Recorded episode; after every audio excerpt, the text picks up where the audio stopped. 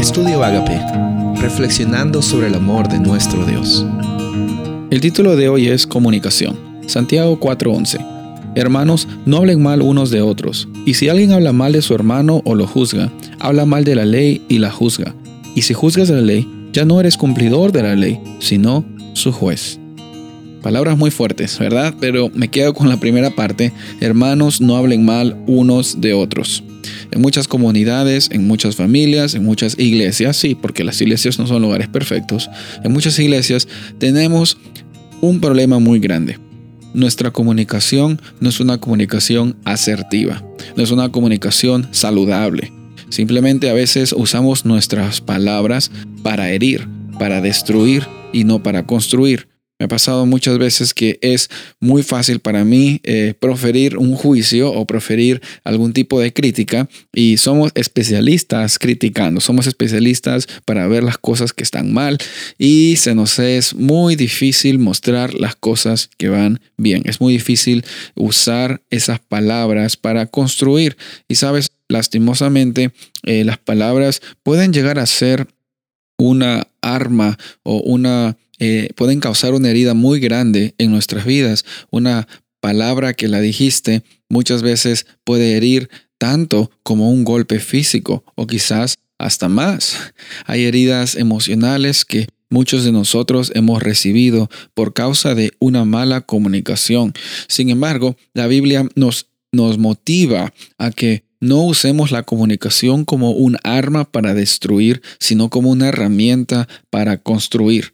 Eh, es necesario construir poniendo semillas adecuadas de comunicación entre familias, entre seres queridos, entre esposo y esposa, entre hijos, hermanos, entre creyentes, entre comunidad, vecindario. Eh, tú y yo eh, estamos llamados a empezar el cambio, no solamente diciendo buenas palabras, porque ahí también hay otro problema con la comunicación. Hay ruido de comunicación, porque se llama ruido, cuando hay una interferencia entre lo que tú dices y lo que realmente haces. Hay como que una dicotomía, es como que está totalmente separado y, y muchas personas dicen, haz lo que digo, no lo que hago, ¿no? Es, es una frase muy popular en inglés, haz lo que digo, no lo que hago.